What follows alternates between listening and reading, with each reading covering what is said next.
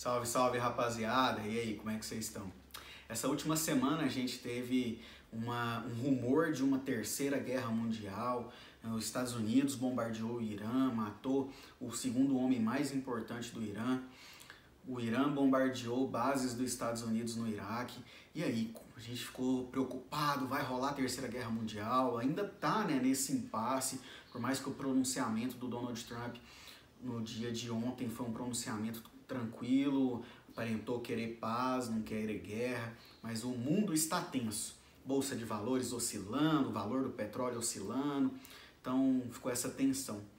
E eu queria te desafiar a estar tá orando por isso, a estar tá orando pelo nosso mundo.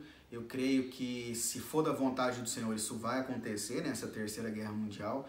E se essa dita terceira guerra mundial for para que o Senhor Jesus volte, aí sim eu vou estar orando para que isso aconteça. Mas orando, queria que você orasse, levantasse um clamor para que seja feita a vontade do Senhor, independente do que vá acontecer ou não. Para que se cumpra a vontade do Senhor. E eu queria trazer o texto aqui de Romanos 13, 1 e 2, que diz assim: Que todos estejam sujeitos às autoridades superiores, porque não há autoridade que não proceda de Deus e as autoridades que existem foram por ele instituídas. Assim, aquele que se opõe às autoridades resiste à ordenança de Deus, e os que resistem trarão sobre si mesmos condenação.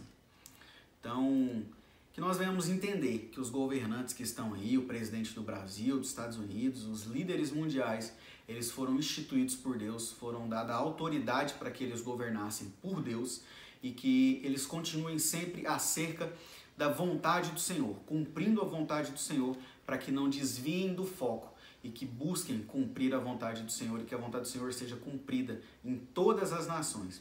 Se é para ter guerra ou não, ore e peça por paz e peça para que a vontade do Senhor seja feita.